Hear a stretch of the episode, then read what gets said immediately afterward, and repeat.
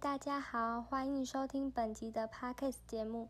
今天来到第五集《职场新鲜人的叽里呱啦小教室》，我是主持人，中国科技大学视觉传达设计系的林玉静。很快的实习已经来到第五周了，这也是八月的第一周。如果要问我这周顺利吗？我的回答当然是，唉，还是没有很顺利啦。周一、周二一样是在做简报的东西。这周的主题是做动脑杂志，但这次的主题范围比较广，所以刚开始的时候真的是完全没有头绪诶。就这样一直看着动脑杂志发呆，唉，也不知道要怎么做，因为平常就没有看杂志的习惯，所以也借由这次的报告看了很多杂志。这次看了动脑杂志也获益良多。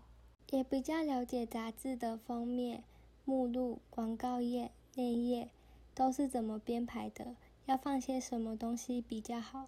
我觉得里面的排版都蛮好的，主题也都蛮明确的，不会让人家看不懂。还有章节的部分，每期的内容也都不太一样，蛮多变的，不会让人家一下就看腻了。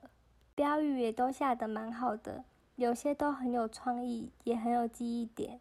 我觉得标语真的很重要，因为如果标语下得好的话，就会比较吸引人来观看。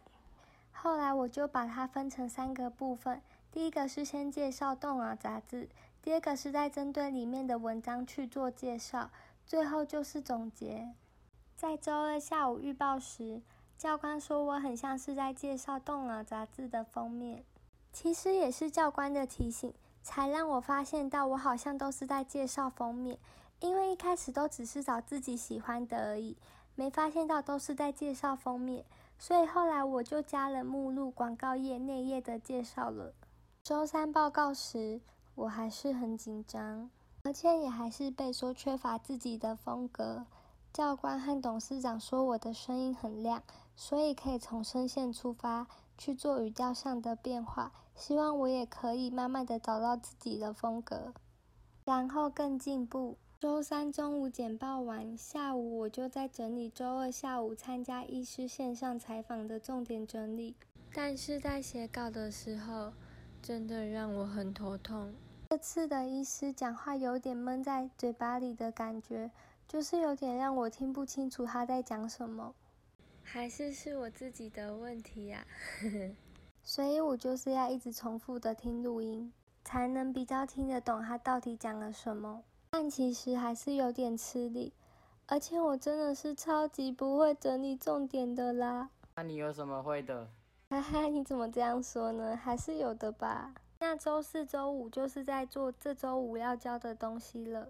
还是希望剩下的三周，自己各方面都可以越来越好，一周都可以比一周更顺利。这次的 podcast 结束喽，谢谢大家，我是林玉静，我们下周见吧，拜拜。